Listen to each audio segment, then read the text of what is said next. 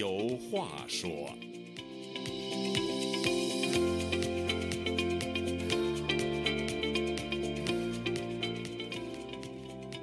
听众朋友，大家好，欢迎您再次来到《周家有话说》这个栏目，我是主持人家园。中国有句成语叫做“多事之秋”，指的是故事或变故很多的时期。用这句成语来形容当下中国的局势，恐怕并不为过。其实，今年在中国发生的众多变故就没停过。首先是动态清零戛然而止，新冠疫情大爆发，医院人满为患，殡仪馆的遗体是烧不胜烧。接下来呢，就是天灾人祸不断，经济呢也出现了大问题。最近呢，私人房企和国营房企呢又接连暴雷，民众不愿意消费，民营企业心灰意冷，外资纷纷撤离，青年人的失业率至少在两成以上。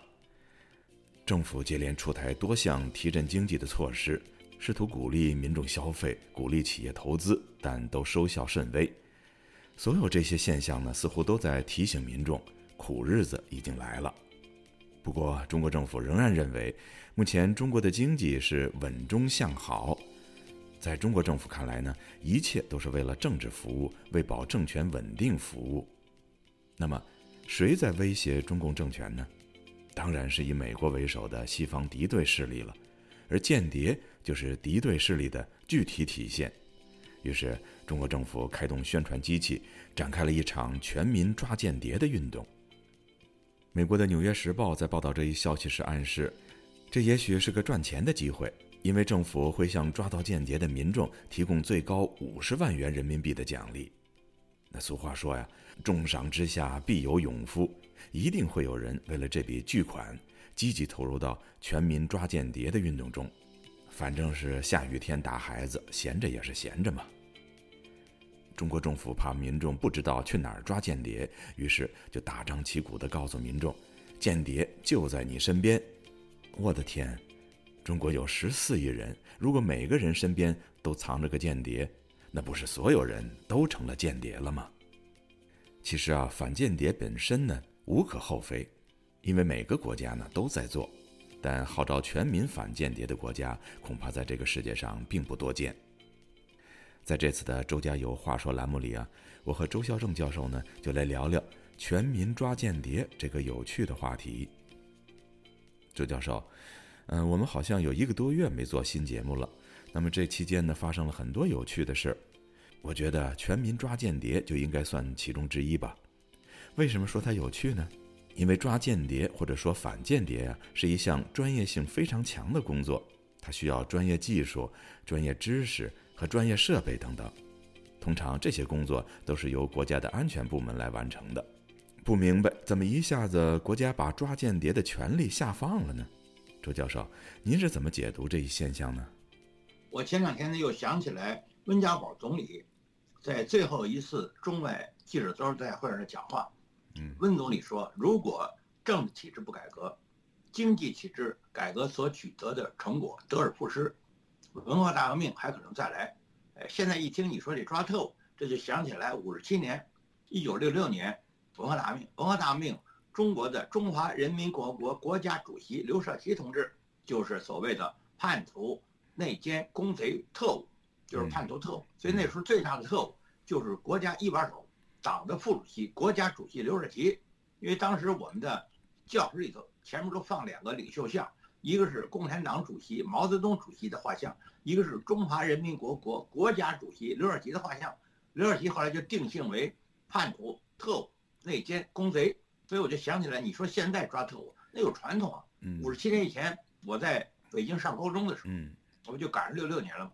所以当时，哎，我们那个教室前面就两个像，一个毛主席，一个就是刘少奇。刘少奇就是特务啊。那是一九六六年的八月五号。哎，毛泽东写了一张大字报，叫“我的一张大字报”，叫“炮打司令部”。那司令指的是谁？指当然就指的是资产阶级的司令部，刘少奇。嗯，所以当时我们有一一句话叫“红司令毛泽东”，还有黑司令刘少奇。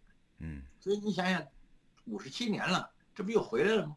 说现在又抓特务了。嗯，因为因为习近平他小的时候他没有学过别的东西，他的印象最深的。哎，就是他小学一年级还没有完，小学六年级还没有完全毕业，他就赶上文化大革命了。他不是红卫兵，他是红小兵。嗯，但是红小兵的人家小时候的这个记忆很强，尤其岁数大了以后，回忆的好多都是小时候的记忆。嗯，所以现在他作为十一年，在中国他掌权十一年，作为一把手十一年，他不就想起来了吗？嗯，所以你刚才说那多事之秋啊，那可不是嘛，多事之秋嘛。最近中国的核潜艇据说也沉了，嗯哎，当然还还没有确认啊，官方没有确认这条消息，但是网上已经疯传了哈。是，哎，还有那个，呃，习近平现在不到了那个开那金砖四国会议去了吗？去南非了，而且一看他那下飞机那样，啊，还有一次重要的会他也没参加，所以传说他就有病了。哎我也相信，你想七十岁了，人过七十古来稀，今年习近平已经七十一周岁了，嗯所以得病也不什么，也不要没有什么可奇怪的，嗯人生老病死嘛。嗯所以我觉得今年你说得特别对，就是多事之秋。今年这秋，一个是经济，嗯哎，在我的我的好多学生，学生的孩子，学生的学生嗯没有就业据说青年就业率已经低于五分之低于五分之一了，就是百分之二十多都没就业，嗯，而且他已经不公布了，不公布了什么意思？做贼心虚。如果你的经济形势挺好，你干嘛保密啊？嗯他已经到了不能说的程度了。嗯他说假的，他他两两难，一个是我说假的嗯，还是我不说？哎，嗯这两难，中国社会还是有进步的。嗯哎，一个是我说假的，还是我不说了？最后他选择，我干脆我就不说了，嗯沉默了。嗯这应该说还是个进步呢。你对边瞎话，你边瞎话，你边穿了帮了，你不更被动吗？干脆你就不说了。嗯说这次也挺有意思，我不说了。嗯，对，呃，我们还回到这个抓间谍这个话题哈，全民抓间谍，呃，按理说这个反间谍工作是一个专业性非常强的工作，它一定是要由这个专业人士来来完成或者是进行的。那么全民抓间谍，呃，你最近我注意到就是中国官媒哈，呃，公安国安部啊，它公布了呃至少两起这个抓到这个呃涉及到美国和日本的这个间谍的这个案件，那个涉案人当然都是中国人了，被策反的。但是我在想，这个案的它一定是国家安全部门破获的，而不是说的那个街坊邻居啊，或者是嗯普通老百姓发现他们是间谍而举报他们的。那么既然这个反间谍这个工作要求专业性那么强，为什么这个政府部门还要求全民动员，甚至贴出海报啊，甚至动员这些小孩儿啊、家庭啊，说间谍就在你身边，然后呢，甚至说给你介绍个工作的，给你找一个挣外快这么一个机会的人呢，呃，被对你表示关心的这些人都有可能是间谍，为什么要这么搞呢？中国这抓间谍呢，完全是政治斗争，嗯他跟那间谍没有任何关系。嗯我记得有一个玩笑，有一个小朋友，哎，他就说我有一个秘密，我一直埋藏在心里。啊他说我上小学的时候，我们老师就跟我说过，我就是共产主义接班人。嗯说这就是我的秘密。当时党和国家已经说了，而他也相信他老师的话、班主任的话，他就是从小学他就是共产主义接班人。他的意思就是说我准备接班，可是呢，后来就没人理我了。我上中学到大学就从来没有理他，这是我一秘密。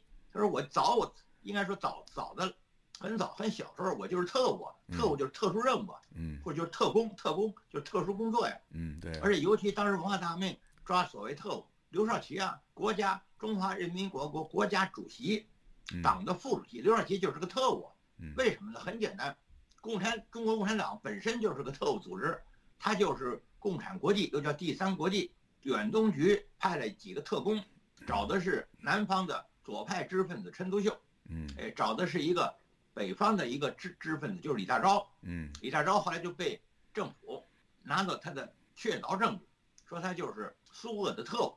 所以说，这个特务这个文化是在共产党现在一百零二年了。对，所以中国抓特务根本不是什么群众抓特务，什么专业人抓特务，就是一个运动，就是一个政治理念。嗯哎，文化大革命的时候，当然有一句话，哎，你们要关心国家大事，要把无产阶级文化大革命进行到底。你们指的就是学生，或者我们叫知识青年。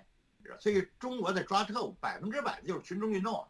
嗯，所以你想，为什么就把这国家主义刘少奇这口儿，还有刘少奇的夫人叫王光美啊？嗯王光美那不就是美国特务？他不光是特务，他是美国特务。对他这个是政治运动，这个大家都呃有目共睹了。那他搞这种运动的目的又是什么呢？目的就是忽悠啊，就是诈骗。因为共产党就是一个有组织的诈骗集团，我们叫暴恐文化、暴力恐怖，或者叫红色恐怖。前几天我还做了一个谈话栏目，就是“红色恐怖万岁”。当时这个标语就写在了北京南六中，呃，南六中就在北京西城区，它离着中南海很近，它在南长街里头。嗯。就写他们叫这个学校的影壁墙上，哎，用红油漆写的，有的有的时候又涂上人的血，就他们打老师的血，哎，他们一个多月就打死了一千多老师，包括校长、书记，所以那个那这那六个字叫“红色恐怖万岁”。他为什么要抓透？红色恐怖啊，嗯，或者说恐怖吓唬你啊，所以我到了美国，人家美国总统有六个自呃六个权利，四个权利，其第一个就是免于恐惧的。一个自由，一个权利。嗯，当然我还不太理解呢。我说你怕什么呀？你现在你才看出来，人家美国开国的总统第一个就是免于恐惧的这个权利和自由。嗯嗯，说的非常到位啊。对，他为什么要杀特务？他吓唬你们呀，因为他经济不行。你想百分之二十的青年人都找不着工作了，中国的经济每况愈下，中国的国际环境非常之险恶，全世界都是他的敌人。他现在的。盟友告诉我们的朋友遍天下，遍什么天下？他现在就剩下仨，一个是俄罗斯的一个特务，普京，普京就是个特务嘛。嗯，哎，还有一个就是白俄罗斯，他们说还有一个就是北韩和这个伊朗，最多就是就这五个嘛。实际上主要那不就是中国跟俄罗斯还有白俄罗斯？嗯，所以他们就是个特务嘛，他们就是特务组织嘛，共产党是特务组织来的。共产国际就是所谓境外敌对势力，嗯，就是第三国际远东局的一个。情报组织，嗯，所以他当然要抓特务了，嗯，他这是他的一个一个叫做一个本质，嗯，所以说刚刚我们提到这个中国现在经济一塌糊涂哈，而且特别希望那个呃提振这个经济，其中一条呢就是鼓励民众消费，还有就是鼓励外商投资。那么我们也看到了，这外商不仅没有积极投资，而且是大规模的撤资，呃，其中很大的原因，我看那个。这个网上媒体上的个介绍和分析，就是因为，呃，中国现在对这个外国企业，尤其是在这个全民掀起这个抓特务的这个狂狂潮哈，呃，有几有哪些公司还敢再往中国派这些工呃工作人员呢？因为你派来的人以后，如果是外国人也好，或者是在中国雇的这个中国啊外企的中国人也好，他必定得跟外国人有打交道嘛，对不对？那打交道的过程中，那交流，那什么样的信息属于呃是敏感信息或者是情报呢？谁也弄不清楚。比如说外国记者吧，如果在中国他做采访，了解中国的民情，他问一下这个，哎，你们那个学校的伙食怎么样啊？你们那个学生呃都喜欢什么样的这种呃电视节目啊？或者是类似就什么样的一种信息？按理说是听上去非常正常的一种啊社会调查呃现象。都有可能被解释成为你是在刺探情报，对不对？如果在这种情况下，有多少人还愿意在这个样的一个社会环境里居住呢？怎么进行交流呢？你怎么去扩大那个对外开放呢？对不对？他是所以说这个全民，你别看，呃，全民抓抓间谍这样一个口号哈，能够动员那个民众搞这个运动，其实它是对这个国家的发展对外开放是非常非常嗯有伤害的。您认为呢？对人的经济活动是一个理性的活动，哎，人的理性活动就要分析所谓投入产出，嗯，所谓风险和收益，嗯，呃，投资是非常理性的行为，嗯，那现在中国的那个失业大幅度增加，呃，经济活动急剧减少，嗯，包括那个克强指数，李克强有个指数，嗯，因为中国的数字叫神仙数字，哎，李克强当总理时候他不信，哎，但是他是一个北京大学的一个博士。理性很发达，学习也不错，所以搞了个克强指数。嗯，他就有三件事：如果你的经济活动到底是增加还是减少，哎，还是到底什么程度？它第一个就是你得有进出口的贸易。进出口的贸易呢，在中国是一个大的比重。哎，进出口的贸易呢，你有出口，出口呢，你有出口额；进口你有进口额，而且这两个这个数字得合拍。呃，你你这边的出口，那么对于对方那就是进口。对方往你这出口，我说那对对于你来讲就是进口，它有数字，嗯，还有一个货运，货运不管你汽车你还是火车，你有一个吨公里的概念。第二、第三个就是用电指数，因为用电也是一个可以验算的，嗯，就是你这边发电，我这边用电，你那边发电，你有发电量，我这个家里有电表，我用电我有用电量，嗯，这样数得对起来。你不能说我这儿你没发没发这么多电，我就用了这么多电。所以我觉得克强指数证明李克强是北京大学的一个高材生，而且他受过专门的训练，因为他是博士，他受过系统的专门训练，所以他搞的克强指数当时宣传的挺多的。嗯，哎，后来我的一感觉就是，因为我是学物理的，物理也是理性的东西。嗯，哎，那么李克强呢是学经济或者是学管理的。嗯，现在这克强指数也不提了。我说你们说那些那些统计局那些呃数字，那都是假的吗？嗯，所以我管它叫不是我管叫，人家老干部都知道，那叫神仙数字，谁信呢？他们自己都不信。嗯，对。但是克强有时候你一看，现在又不提这事儿，因为克强已经就是退休了吧？对对，退下来了。所以说这个这个经济不好，又一方面需要这个加大投资哈，尤其是欢迎外商进来投资，但另一方面又又又掀起全民抓电节。我还甚至看到了有这样的一种呃。消息哈，报道说，呃，有些那个街道哈，贴出那个标语来，对这个所谓海归人士啊进行登记啊、调查呀、呃举报啊，呃，甚至呢还有的街道呃跑到这个人的家里来说是呃调查你们家有没有所谓华侨啊，你们是不是侨属啊？因为怎么定义华侨呢？就是说，呃，只要是华人在海外居住超过五年了，那么你就属于华侨了。也就又开始，过去我记得那个文革时候不是都讲究所谓海外关系嘛？凡是有海外关系的，基本上都被打入另类了。那么现在是不是也有这种呃现象的回潮呢？对这个事儿还不叫特务，不是叫抓特务，是抓特嫌。嗯，就是你是特务的嫌疑犯。嫌疑犯这种事儿呢，是一九九六年三月十八号，全国人大通过了宪法十条修正案，第一条，未经人民法院依法判决。不得确定任何人有罪，所以那时候我们叫逮着你叫嫌疑犯，后来改成犯罪嫌疑人。现在他他搞了一个特务，什么叫特？就是特嫌，他就说你是特务，他不是说你特务，你是特务嫌疑。就他又恢复到了王大明那个反动的这个司法制度，就叫疑罪，原来叫疑罪从无，就说你你是怀疑你，那是不能作为犯罪，不能作为罪犯，只能作为犯罪嫌疑人。他现在退回去了，嗯，他现在就是。疑犯从无，现在是疑犯从有，就是说你有，比如海外关系，或者说你，哎，这个会说英文等等，你就是特嫌了。这特嫌比你那特务还厉害呢，因为特务你得有证据啊。嗯，特嫌他说他怀疑你就行。嫌疑犯，嫌疑犯你就是犯，你就是犯，你不是嫌疑人。嗯，这就全面倒退嘛。所以为什么我们说习近平就是一个总加速式？加速什么？就是温家宝那句话。嗯，哎，你不进行政治体制改革。你不进行党和国家领导制度改革，经济体制改革的成果得而复失。所以现在经体制改革的成果可不就得而复失了吗？你比如说他教培，哎，他给他一句话给取消了。还有民营企业，民营企业他给取消了。他现在还想让人家回来投资。投资是一个理性行为的，人家到你这投资来，人家得想法赚呢，赚什么赚？中国由高风险社会迅速变成高凶险社会，而且那凶险它不是让你赚钱的凶险，是让你赔钱。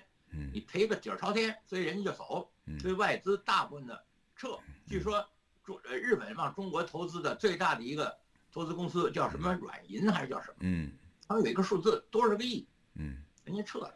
嗯，所以现在中国的经济一塌糊涂，它不可能好，因为人都有理性，经纪人叫经纪人类，经济学里有一个理性经纪人的概念，就是人在从事经济的活动的时候，他都有理性。简单说，他想赚钱，嗯，他不是到你这儿来赔钱来。所以现在你说的特别对啊，就现在这经历一塌糊涂，而且在最近的将来你看不到这个所谓希望。所以现在的互联网，中文互联网，大家都这么说嘛。嗯。如果你们还在中国大陆，那你们就三件事：第一件事，你们把这房子变现，或者你挣现现金的现；第二，你就得变现；第二件事，你给它换汇啊，换成美元、欧元等；第三，你得把这钱给汇出来了。但现在你汇不出来了。原来你看我在五年以前。当时中国有一个政策，每年一个自然人可以往美国或者是欧盟或者是日日本、香港汇五万美金的额度。嗯，所以当时我们我把房子卖了之后，我就把这个房子卖了人民币，我就按照一个人一年的额度，我就汇出来了。那是五年以前的事了。现在你你想挣钱，就是你想把房子卖成钱变现，完了换汇汇不出来了。你现在到汇你都汇不出来了。现在最近中央呃就是中国政府有好多的政策，嗯你取钱你都取不出来了。你取钱你取到也不多少万，他就他不让你取了。原来叫存款不问来源，嗯，哎，取款不问用途，这就是银行的一个理念。对，公民，我们是中华人民的公民，我们是主人，主人我自己的钱，我取我存进去了，我得取啊。现在你取不出来，取出来之后也不让你汇，就全面反动嘛。所以我一再说，中国的社会由迅速的高风险就变变成了高凶险。你们一辈子辛辛苦苦的钱，你就是在中国你有了有了，哎，中国的钱的中国公民的财富百分之八十以上是房子，现在房子腰斩，嗯，你房子。你是一万块钱一平米买了，你说现在我五千我卖了，五千你也卖不动，嗯，所以现在有一个词儿叫白菜价，白菜价你也卖不动，嗯，对不对？所以现在中国这个，这尤其去年，呃，这个风控和这个结束以后，呃，中央政府躺平了，从去年年底到现在，大概也就是八个月，所以叫多事之秋嘛，赶上今年的秋天了，秋天一塌糊涂了，所以我还是这借这个机会，呃，根据我今年活到七十六周岁。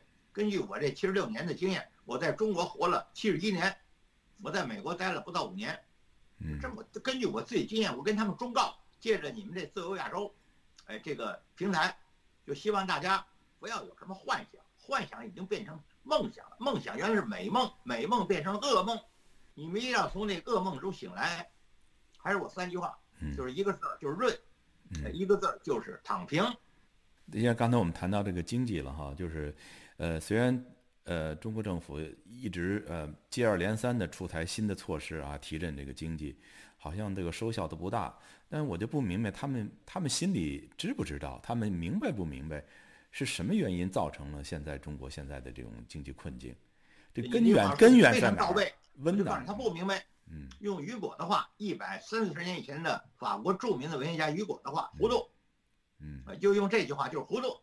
哎，他们就糊涂，他们不知道，因为我刚才讲了，你是投资，你搞经济，你是高度的经纪人，经纪人就是理性的人，嗯，他现在已经糊涂了，用糊涂了，用一句糙话，疯了，疯了就是神经病了，嗯，哎，他自己也不知道自己的行为是有什么后果，嗯，就是说难说的好听点就是糊涂了，所以你问他知道不知道，他知道他也不行，他糊涂了，糊涂什么意思？就是有有眼睛他不看，有耳朵他不听，有嘴不让他表达。这这这些这个人，如果要是呃眼睛不让你看，耳朵不让你听，嘴也不让你表达，那可不就糊涂了吗？而且他们这种糊涂是主客观恶性互动，本身他们就糊涂，基础教育没有受到完整的良好的基础教育，基础知识不行，基本概念不行，再加上后来权力是腐蚀剂，当了十一年国家的一把手，哎，权力大了去了，所以呢，权力是腐蚀剂，绝对的权力是绝对的腐蚀，他本来就不是一个明白人。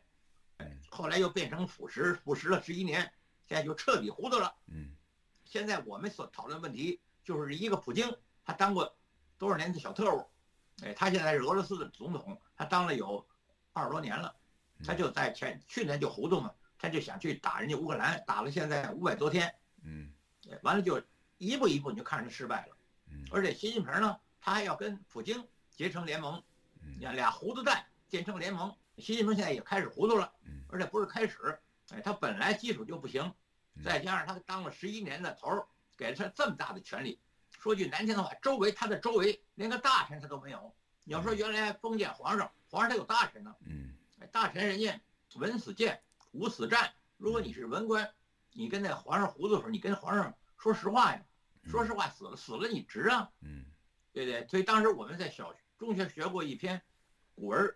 叫邹忌讽秦王纳谏，嗯，那个文章写的特别好，大家可以可以回忆回忆。我初中学的，对，哎，现在哪有大臣了？所以我记得您过去在节目里头也提到过哈，中国不存在什么所谓纯粹的经济问题，都是政治问题，不存在。因为我们的教科书就写着，我在中学学都是政治经济学，政治经济学，你说的非常清楚，没有政治谈什么经济啊？所以说呢，所以最近有一个香港有一个跟我一样大的，也是一九四七年生的，叫刘梦熊，他原来是全国政协委员，香港特区的，他最近有篇文章嘛，对，叫做经济出问题，根子在政治，跟专家宝讲的一模一样，对。刘梦熊，我我对他本人我不太熟，但是他的讲话非常掷地有声。